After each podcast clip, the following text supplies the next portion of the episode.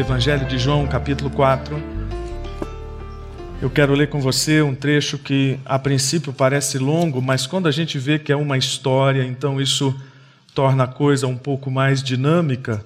E se você quiser ficar em pé, eu sei que a reverência é a que está no coração, mas também não faz nenhum mal você se colocar em pé para lermos juntos a palavra de Deus. João capítulo 4, versículos de 1 a 30.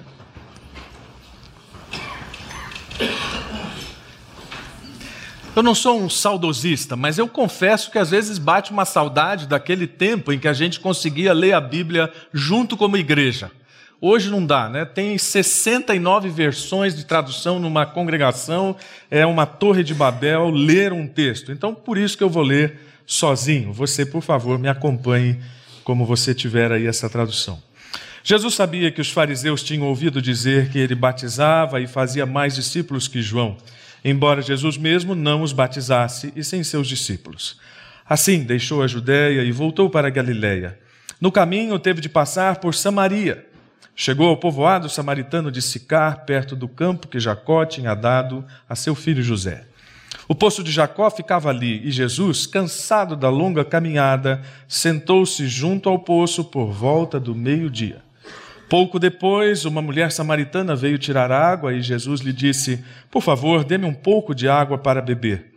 Naquele momento, seus discípulos tinham ido ao povoado comprar comida. A mulher ficou surpresa, pois os judeus se recusam a ter qualquer contato com os samaritanos. Você é judeu e eu sou uma mulher samaritana, disse ela a Jesus. Como é que me pede água para beber? Jesus respondeu: Se ao menos você soubesse que presente Deus tem para você e com quem está falando, você me pediria e eu lhe daria água viva. Mas você não tem corda nem balde e o poço é muito fundo, disse ela. De onde tiraria essa água viva? Além do mais, você se considera mais importante do que nosso antepassado Jacó, que nos deu este poço? Como pode oferecer água melhor que esta que Jacó seus filhos e seus animais bebiam? Jesus respondeu: Quem bebe desta água logo terá sede outra vez, mas quem bebe da água que eu dou nunca mais terá sede. Ela se torna uma fonte que brota dentro dele e lhe dá a vida eterna. Por favor, Senhor, dê-me dessa água, disse a mulher. Assim eu nunca mais terei sede e nem precisarei vir aqui para tirar água. Vá buscar seu marido disse Jesus. Não tenho marido, respondeu a mulher. Jesus disse: É verdade. Você não tem marido, pois teve cinco maridos e não é casada com o homem com quem vive agora. Certamente você disse a verdade. O Senhor deve ser profeta, disse a mulher. Então diga-me, por que os judeus insistem que Jerusalém é o único lugar de adoração, enquanto nós, os samaritanos, afirmamos que é aqui, no Monte Gerizim, onde nossos antepassados adoraram?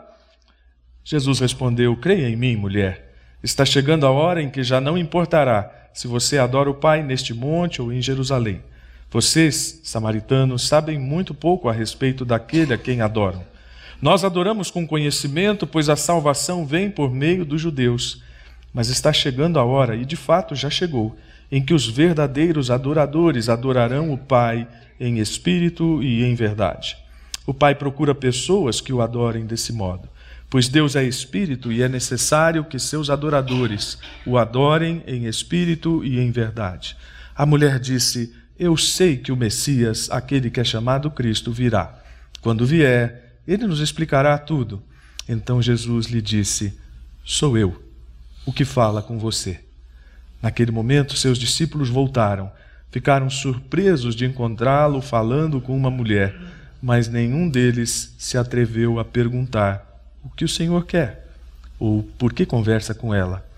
A mulher deixou sua vasilha de água junto ao poço e correu de volta para o povoado, dizendo a todos: Venham ver um homem que me disse tudo o que eu já fiz na vida. Será que não é ele o Cristo? Então as pessoas saíram do povoado para vê-lo. Oremos. Senhor, estas histórias que lemos na tua palavra são muito mais do que narrativas humanas. São enredos divinos de providência, de salvação em curso, de coisas maravilhosas acontecendo. por causa do teu interesse pela humanidade, por causa do teu incessante movimento pela salvação, pela nossa salvação. Por isso pedimos que nesta manhã nosso coração seja confortado, acalmado, alimentado com tudo aquilo que a graça nos propicia. Que nós sejamos confrontados com a maravilhosa realidade da graça divina e saiamos daqui abençoados por ela. Fala aos nossos corações, fala aos corações das nossas famílias, restaura as nossas famílias. O Senhor está oferecendo graça às famílias, então que a recebamos e que façamos disso a alegria da nossa vida em comum entre as quatro paredes do lar ou fora delas. Nós oramos em nome de Jesus. Amém. Pode assentar-se.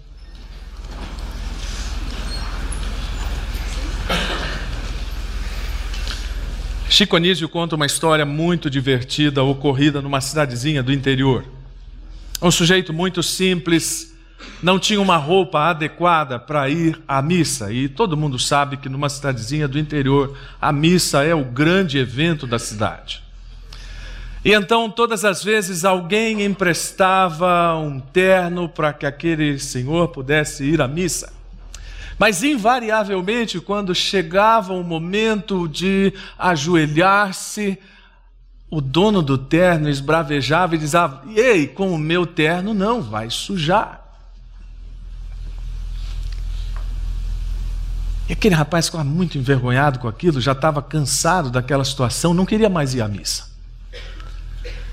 Então um, um, outro amigo, observando tudo aquilo, um dia se aproximou dele e falou: Olha, eu tenho observado que você passa todo esse constrangimento. Vamos fazer o seguinte: daqui para frente eu lhe empresto meu terno, tá bom? Aí você não passa vergonha, você vai à missa com tranquilidade, tudo bem? Tudo bem.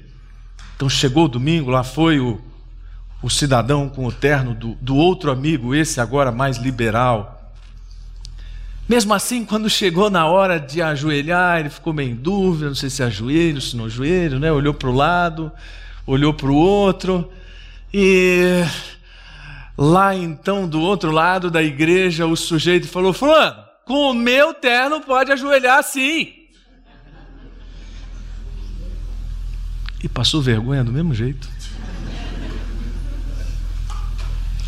Uma das coisas mais constrangedoras para todos nós é nos sentirmos deslocados, inadequados, incompreendidos, especialmente no contexto da igreja. E olha, seja no contexto da família ou no contexto da igreja, não falta gente para ajudar pessoas a se sentirem menos do que são. Às vezes é uma só pergunta. Do tipo, o que você fez com esse cabelo? Do tipo, ah, você é divorciado? Você é divorciada? Ah, é, é seu segundo casamento? Coisas que causam desconforto e que, no meio de uma comunidade que, em tese, deveria ser acolhedora, e como a gente gosta de usar essa palavra, acolhimento, acolhedora e, e tudo mais que diz respeito a isso, mas como essas coisas ah, incomodam. Não é à toa pensar que muita gente, especialmente no contexto americano, é hoje rotulada como gente desigrejada, gente que se decepcionou com a igreja gente que cansou de ser rotulada pela igreja, gente que não se adequou à igreja de alguma forma. Mas essa não é uma realidade apenas americana, essa é uma realidade de qualquer igreja que procure viver o Evangelho. Quando eu me tornei pastor, a minha principal preocupação era como é que eu vou ajudar as pessoas a entender a vontade de Deus para a vida delas. Mas eu não tinha propriamente a preocupação em relação à vontade prescritiva, ou seja, aquela que a gente diz como você deve fazer antes. A minha preocupação é como é que eu vou ministrar para gente que já errou, para gente que já destruiu a sua vida, para gente que já está com tudo destruído. E eu preciso dizer para essas pessoas: olha, a palavra de Deus diz isso aqui. Não posso dizer que a minha crise diminuiu, porque à medida que eu fui ganhando experiência no ministério e apresentando a Bíblia às pessoas, eu via que elas sempre reagiam à Bíblia de uma forma descrente. E sabe como eu percebia isso quando elas diziam assim, pastor, veja bem. Eu digo que o veja bem destrói tudo que foi falado antes. É a mesma coisa quando você diz, fulano é uma excelente pessoa, mas o mas é um destruidor de reputações. Excelente pessoa, mas vai destruir tudo que falou antes. Quando alguém ouve um pastor dizendo o que a Bíblia fala e ele diz, veja bem, na prática ele está dizendo, você não entendeu, a minha realidade é mais complexa do que isso que você está pensando. É exatamente assim. Um dos autores que eu tenho lido, ele diz que há uma grande diferença entre aquilo que as pessoas entendem do seu contexto e do texto, do contexto da Bíblia, e elas fazem questão de reforçar isso. Normalmente essas pessoas pensam que os profetas e apóstolos conseguiram pensar em termos de verdade porque o mundo deles era muito pequeno. E eles foram abençoados com um provincianismo descomplicado, olha só. Agora, nós somos amaldiçoados com a cidadania na vila global. Isso significa dizer que, está vendo? Olha, isso que a Bíblia está dizendo, isso que você acabou de falar, funcionava naquele tempo, hoje a coisa é diferente. E sabem por que as pessoas estão pensando assim? Por alguns pensamentos bem sutis que acompanham esse raciocínio. O primeiro deles é que, bom, o espírito humano progrediu muito, ele evoluiu de uma forma relevantemente cultural. Como é bonito falar isso, né? Parece, parece que a gente é muito mais importante do que aquelas pessoas que viveram no tempo do Império Romano. Hoje nós somos muito mais evoluídos culturalmente. Eu não quero falar sobre isso, mas só um break para você que gosta de estudar.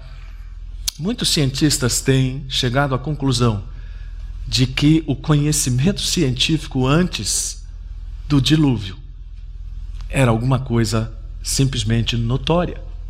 Baterias, cura de doenças que até hoje nós não sabemos. Mas nós insistimos com essa ideia de que nós somos superiores. Mas o raciocínio que eu mencionei, ele também acompanha a ideia de que visões de mundo são muito particulares. A visão de mundo que cabia para aquela época não cabe para a época de hoje. E relativamente isso tem alguma razão. Não é possível pensar, por exemplo, como o direito romano, de que um escravo não era nem mesmo um ser humano, que era apenas uma coisa.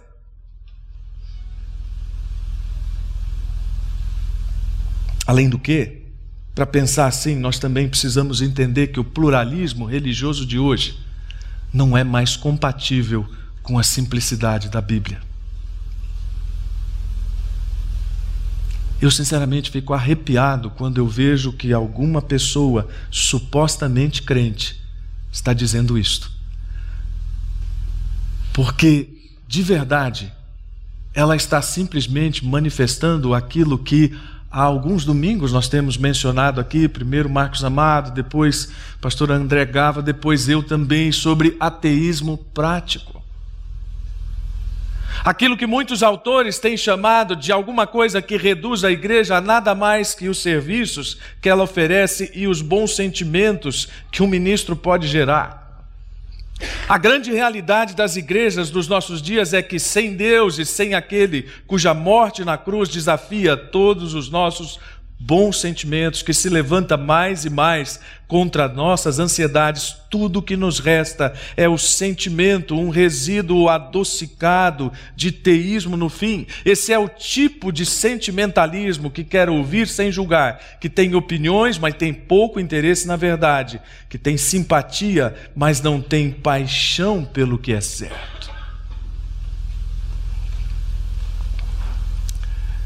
É assustador pensar que talvez a igreja não tenha paixão pelo que é certo. Porque se isso estiver acontecendo, muito provavelmente do outro lado, ou seja, numa outra face da moeda, esse é um indicativo de que a igreja não entendeu a graça, não está conseguindo lidar com a graça e não está conseguindo acolher pessoas em nome da graça. Filipe Yancey, no seu livro Maravilhosa Graça, logo no começo, conta uma história. Bastante tocante. De um pastor que recebeu uma prostituta para aconselhamento numa situação muito terrível, sem comida, sem ter onde morar, com uma filha de dois anos, entregando a filha de dois anos à prostituição e à perversidade sexual, porque isso lhe rendia mais do que a sua própria prostituição.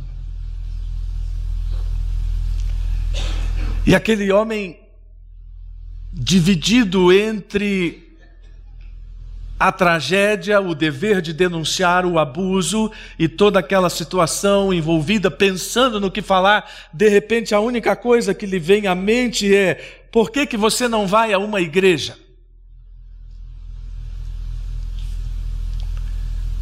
A moça levanta os olhos assustados para ele e diz: Por que eu iria a uma igreja?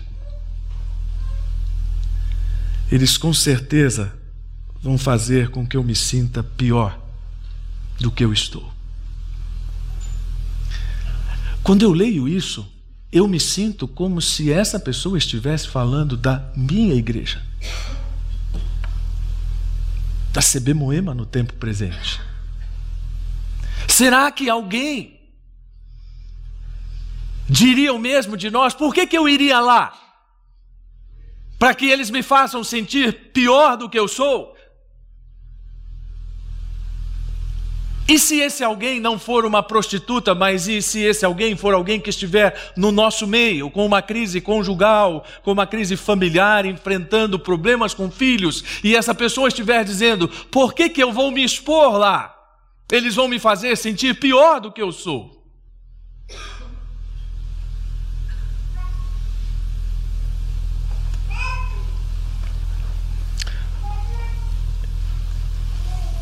E a Filipiança então cita o pensamento desse outro escritor que diz: há muitos anos cheguei à conclusão de que as duas causas principais da maioria dos problemas emocionais entre os cristãos evangélicos são estas: o fracasso em entender, receber e viver a graça e o perdão incondicionais de Deus.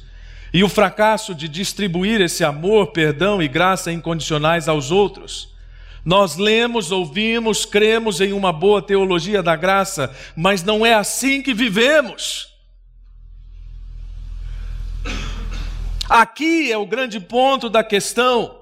As boas novas do Evangelho da Graça não penetraram no nível das nossas emoções.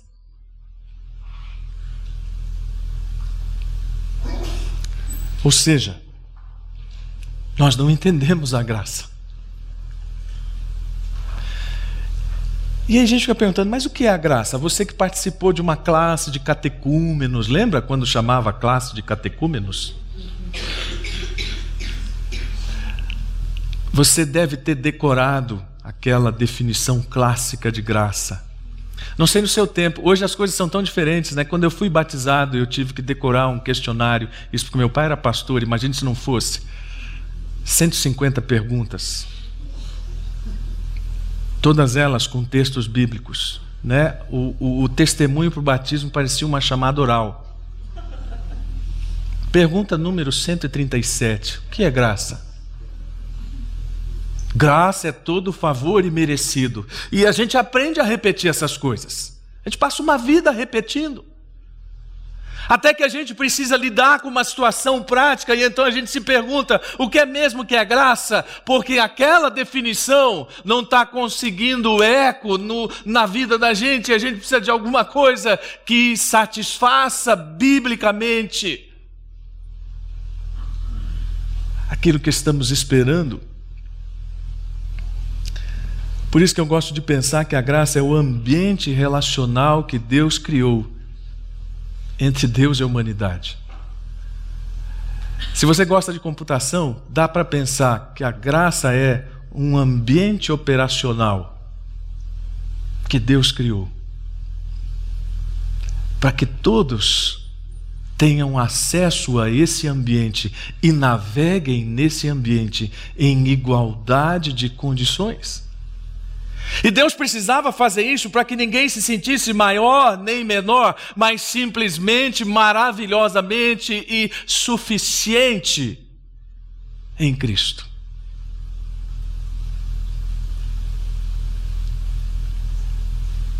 Isso é fantástico, deveria ser a realidade da igreja.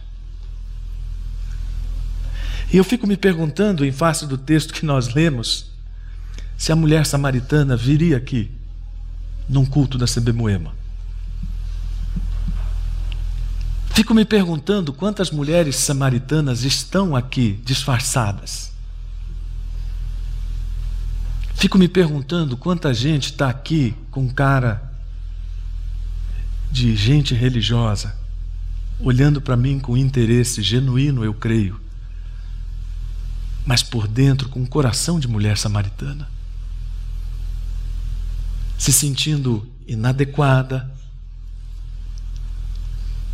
se sentindo não merecedora, não vivenciadora de, dessa coisa que a gente fica ouvindo toda hora os pastores falarem, evangelho para todo tipo de gente, evangelho sendo pregado, evangelho da graça, e a gente não se encaixa no negócio.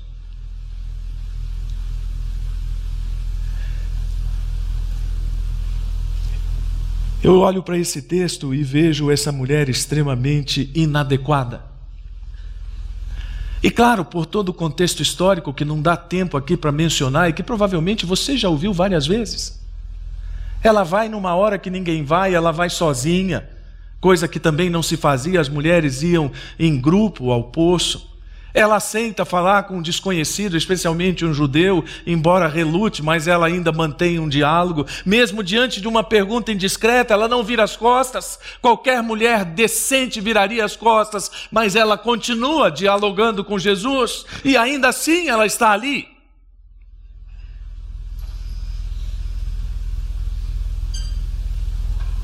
Claro que Jesus queria nos ensinar algumas coisas. E aquela mulher está ali por isso, mas aquela mulher está ali como uma espécie de emblema daquilo que o Evangelho é para nós um lembrete das nossas semelhanças e não das nossas diferenças. Tony diz que homens inteligentes, já se observou, ficam impressionados com a diferença entre eles e seus companheiros. Você se sentiu inteligente agora, né? Espera o resto da frase. Homens sábios estão conscientes das semelhanças. Não é o que nos torna diferentes, que é relevante diante de Deus, mas é o que nos torna iguais. Por isso a mulher samaritana é alguém além do seu tempo. É alguém que tipifica a minha pessoa, a sua pessoa, na sua inadequação diante de Deus, na sua insuficiência diante de Deus, na sua incompreensão daquilo que Deus está fazendo pela graça. Nós, infelizmente, temos uma grande necessidade de compreensão e afeto. Eu digo infelizmente porque isso às vezes nos faz sofrer. Mas, por outro lado, o que Jesus está estabelecendo é uma plataforma comum, como eu disse, para acesso a salvação pela graça. E a prova disso é que, se você lembrar bem, se você é alguém que lê a Bíblia e já leu a Bíblia, vai perceber que no capítulo 3, a narrativa é sobre uma pessoa completamente diferente. Isso não é à toa. No capítulo 3, nós temos um homem de sociedade correto, justo, mestre dos fariseus, inatacável. No capítulo 4, nós temos uma mulher samaritana, ordinária, desprezada, com uma situação completamente fora do esquadro, com quem Jesus mantém um diálogo de mesmo teor. Um precisa deixar de se sentir importante para ter acesso ao reino. A outra precisa sentir que tem alguma importância para receber a mensagem do reino. Ah, eu sei, essa é uma mensagem incômoda. Diz, pastor, eu lutei tanto na minha vida para ter o que eu tenho, para ter o estudo que eu tenho, para ter a posição que eu tenho. Eu não quero vir aqui hoje de manhã para ser nivelado com todo mundo. Até porque nós gostamos de nos sentir diferentes, né? O marketing sabe disso. Mas eu não me iludo. Você vai naquele banco que diz para você que você tem uma conta especial e única, assim como outras 50 milhões de pessoas. E mesmo assim você cai simplesmente porque aquele banco especial e único tem um ambiente diferente, com um cafezinho, ar condicionado. E por causa daquela minúscula cortesia, você começa realmente a achar que é diferente. Não é! Nós somos diferentes naquilo que Deus nos fez individualmente, mas nós somos comuns e aí sim estamos reunidos na nossa incredulidade. Nós temos isso em comum, essa incredulidade nos faz os mesmos diante de Deus e nos faz com a mesma carência que Deus está apresentando para mim e para você por causa da Sua palavra. E dizendo, você é carente da palavra de Deus, quanto tempo você vai levar para resistir sobre isso? E quando nós entendemos isso, eu diria que há um turning point na nossa vida, porque a igreja e nós, particularmente, passamos a entender que nossa missão não é avaliar quão inadequada é uma pessoa, mas quão adequado é Cristo. Essa é a grande, perdoe-me a expressão, a grande sacada da graça.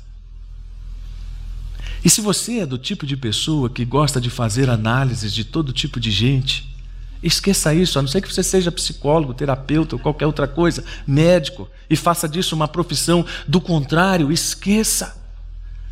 Ao invés de dizer que as pessoas são inadequadas, passe a dizer para elas que Jesus é adequado para elas. Que não importa qual seja o contexto, não importa qual seja a resistência, ela pode ser vendida ou vencida com aquilo que Jesus está oferecendo. Você já reparou? Olha, por favor, acabei de dizer que o presbitério não rescindiu o contrato, depois dessa, talvez. Mas a mensagem de Jesus, meio parecida com um polishop, espere aí. Mas espere, não acabou, tem alguma coisa para dar para você.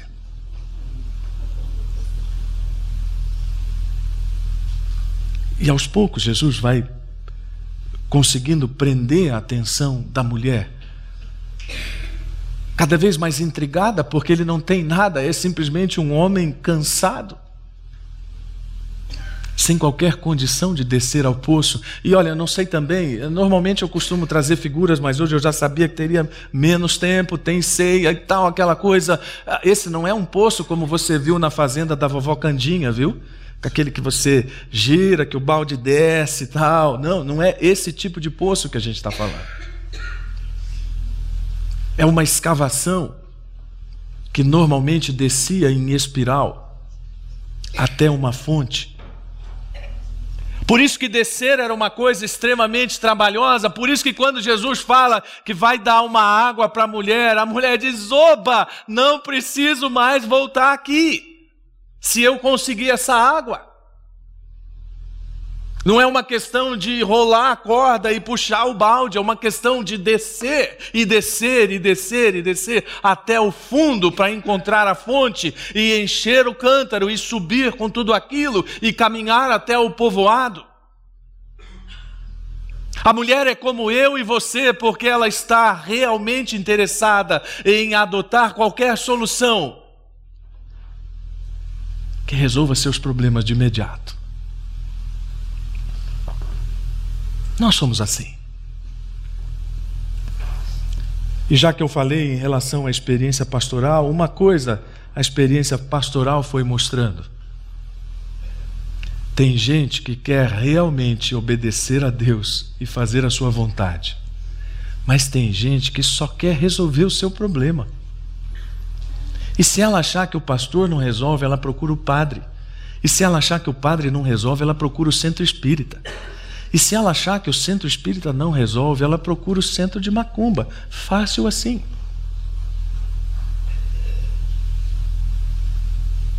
Isso é inerente à nossa natureza caída.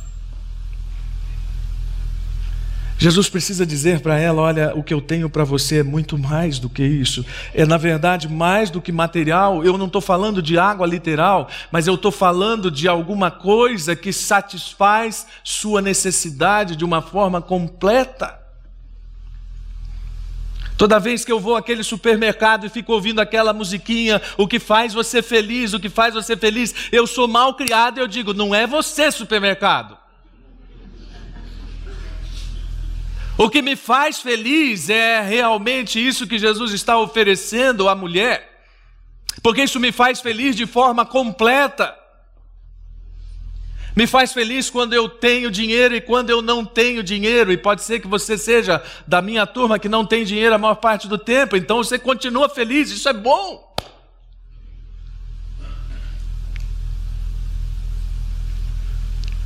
Pode ser que você não consiga equacionar todas as realidades emocionais do seu coração, mas que bom, porque você não precisa disso para ser feliz. Porque em primeiro plano é aquilo que Jesus está oferecendo a ela que realmente importa, uma provisão de água que, na ideia dos escritores bíblicos desde o Velho Testamento, é uma alegria que brota de Deus pela presença do Espírito de Deus e que se renova como uma fonte.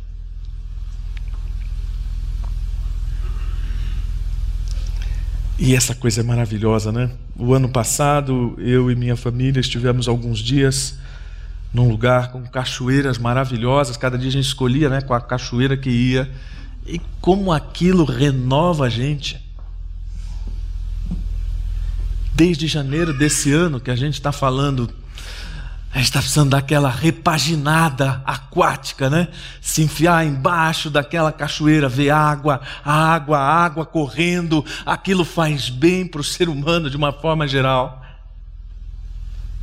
Porque aquilo é a metáfora mais usada pelas Escrituras para a provisão de renovação que Deus tem para nós. Ou seja, Jesus está dizendo: eu estou oferecendo isso tudo e, e isso tudo é absolutamente para você, está à sua disposição. Falando dos meus incômodos ministeriais, uma das coisas que eu tenho visto é como os crentes e as pessoas que se dizem crentes são especialistas em levantar barreiras.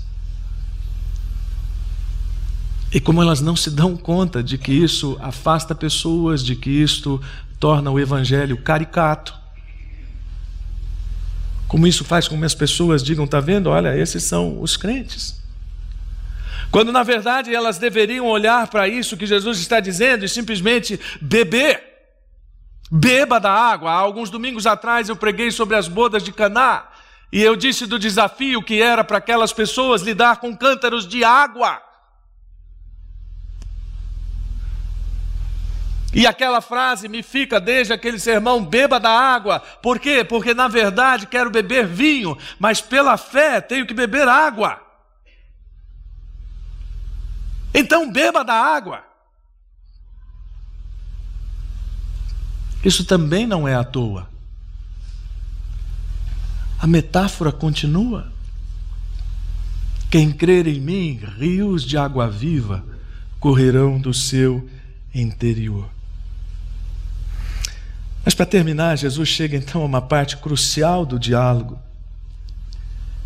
E ele invade a privacidade daquela mulher. E eu sei quanta coisa abjeta já foi dita sobre isso.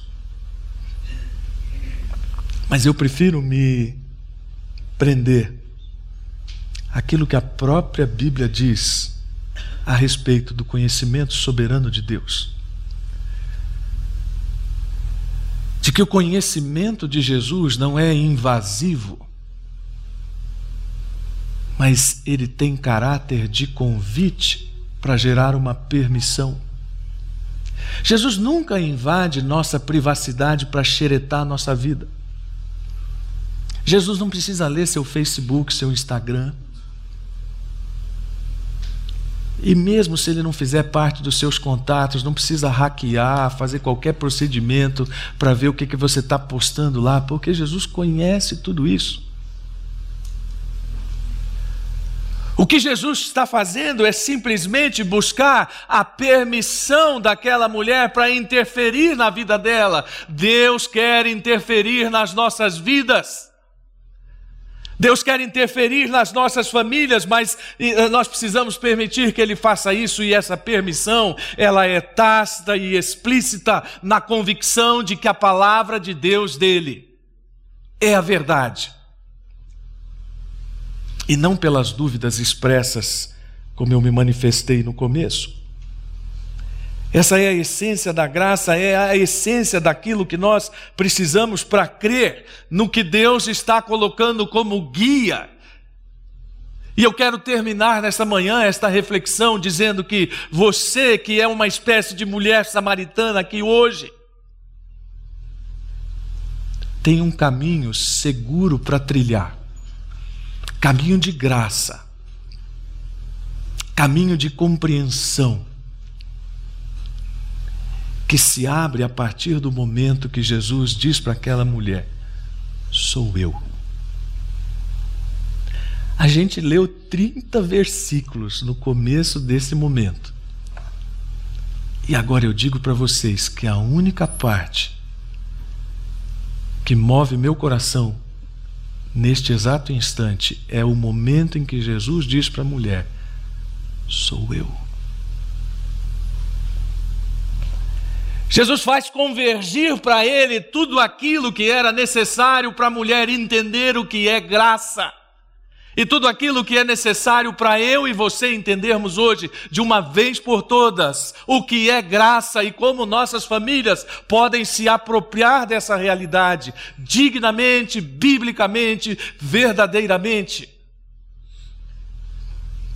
A primeira delas é olhando para a referência da criação, olhe para a criação. Quando você estiver se sentindo inadequado, triste, olhe para como Deus criou todas as coisas. Isso significa olhar para Jesus. Porque Paulo dá um retrato muito fiel do que isso representa em Colossenses, quando ele diz: Por meio dele todas as coisas foram criadas, tanto nos céus como na terra, todas as coisas que podemos ver e as que não podemos, como os tronos, reinos, governantes e as autoridades do mundo invisível. Ele fala, mas não falou de família, mas claro que tem família aí no meio. Olhe para o que Deus pensou originariamente e veja como você pode estar mais próximo de tudo isso que Deus idealizou no começo. Talvez você diga, ah, mas isso só vai fazer com que eu me sinta mais inadequado ainda. Não. O efeito tem que ser contrário. Você tem que se sentir num caminho de volta pavimentado pelo perdão, pelo arrependimento, por um desejo intenso de retornar ao padrão do Pai. Isso, Deus tem um padrão. Segunda coisa, quando você estiver se sentindo como a mulher samaritana, olhe para a cruz. Porque Paulo diz que ele nos resgatou do poder das trevas e nos trouxe para o reino do seu Filho amado, que comprou nossa liberdade, perdoou nossos pecados. E diz: vocês podem se apresentar diante dele, santos, sem culpa e livres de qualquer acusação. Isso significa saber lidar, inclusive, com aquele sujeito inconveniente da igreja que só faz observações ruins sobre sua vida e você olhar para ele com honestidade e dizer: Que bom, que apesar do seu comentário ácido e mal colocado, a palavra de Deus me diz que eu estou livre de culpa e acusação por causa do arrependimento pela fé. Ou seja, ninguém deve nos fazer passar vergonha por estarmos em Cristo. Terceira coisa, olhe para aquilo que você já sabe que tem da presença de Cristo na sua vida. Você é participante da glória dele, você tem uma nova vida, uma nova identidade, uma nova família. E você deve se orgulhar dessa sua nova identidade. Uma das coisas que o ministério pastoral tem me propiciado de bastante interessante é lidar com gente que teve a sua vida destruída e reconstruída pelo Senhor Jesus. Sabem aquele missionário que eu tenho, volta e meia, mencionado aqui lá do Ceará, amigo nosso, rapaz que eu batizei? Pois é, essa semana recebi a triste notícia que ele está com cirrose hepática. Ainda uma consequência da sua vida lá atrás. E nós ficamos muito, eu e minha família ficamos muito tristes com essa notícia, mas nós estamos orando por ele e ele não precisa ter vergonha disso, porque certamente ele está olhando para essa nova vida que ele tem em Cristo, não importa o que vá acontecer. E por último, olhe para aquilo que Deus tem feito transformando nosso coração. Pode ser que a nossa história passada seja ruim mesmo, pode ser que eu tenha feito coisas terríveis. Quantas vezes eu já lidei com pessoas que sentaram-se diante de mim e disseram, pastor, eu fiz coisas terríveis. Quantas pessoas já me disseram, pastor, para mim não tem perdão pelo que eu fiz. Mas quando nós olhamos para isso, nós podemos ver que há uma nova vida completamente diferente por causa da purificação que é propiciada por Cristo nas nossas vidas. Deus está limpando minha área, Deus está limpando meu coração está limpando meus pensamentos, Deus está me purificando. Isso tem que ser para nós alguma coisa realmente maravilhosa, especialmente lá na sua casa, onde as coisas talvez não estejam muito fáceis, onde os conflitos estejam acontecendo e as acusações estejam voando de um lado para o outro. Você pode desviar das acusações e colocar 1 João 1,9 e dizer: Deus está limpando minha área, Deus está me purificando, e isso para nós tem um peso maravilhoso de graça. Sabe, irmãos, quero terminar com uma frase de um outro teólogo chamado Gordon MacDonald, que ele diz o seguinte: Tudo que a igreja pode fazer, o mundo também pode.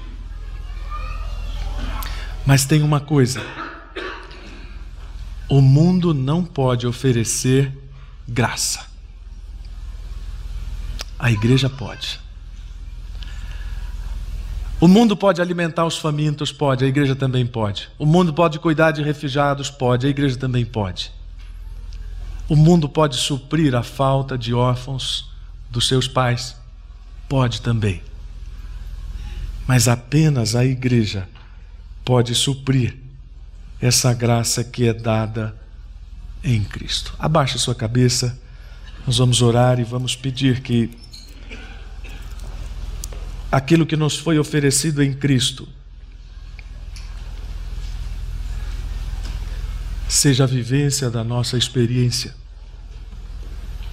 Deus, obrigado, porque as nossas inadequações foram colocadas agora diante do Senhor. E obrigado porque aquilo que nos foi oferecido como uma água viva, como salvação pela graça, como o Espírito concedido a nós, nos dá hoje uma nova perspectiva de futuro, de realidade, de vida familiar e de bênçãos sem conta. Tem misericórdia de nós, ó Pai. Tem misericórdia da CB Moema e de cada pessoa que estiver ao alcance dela. É o que eu oro em nome de Jesus. Amém.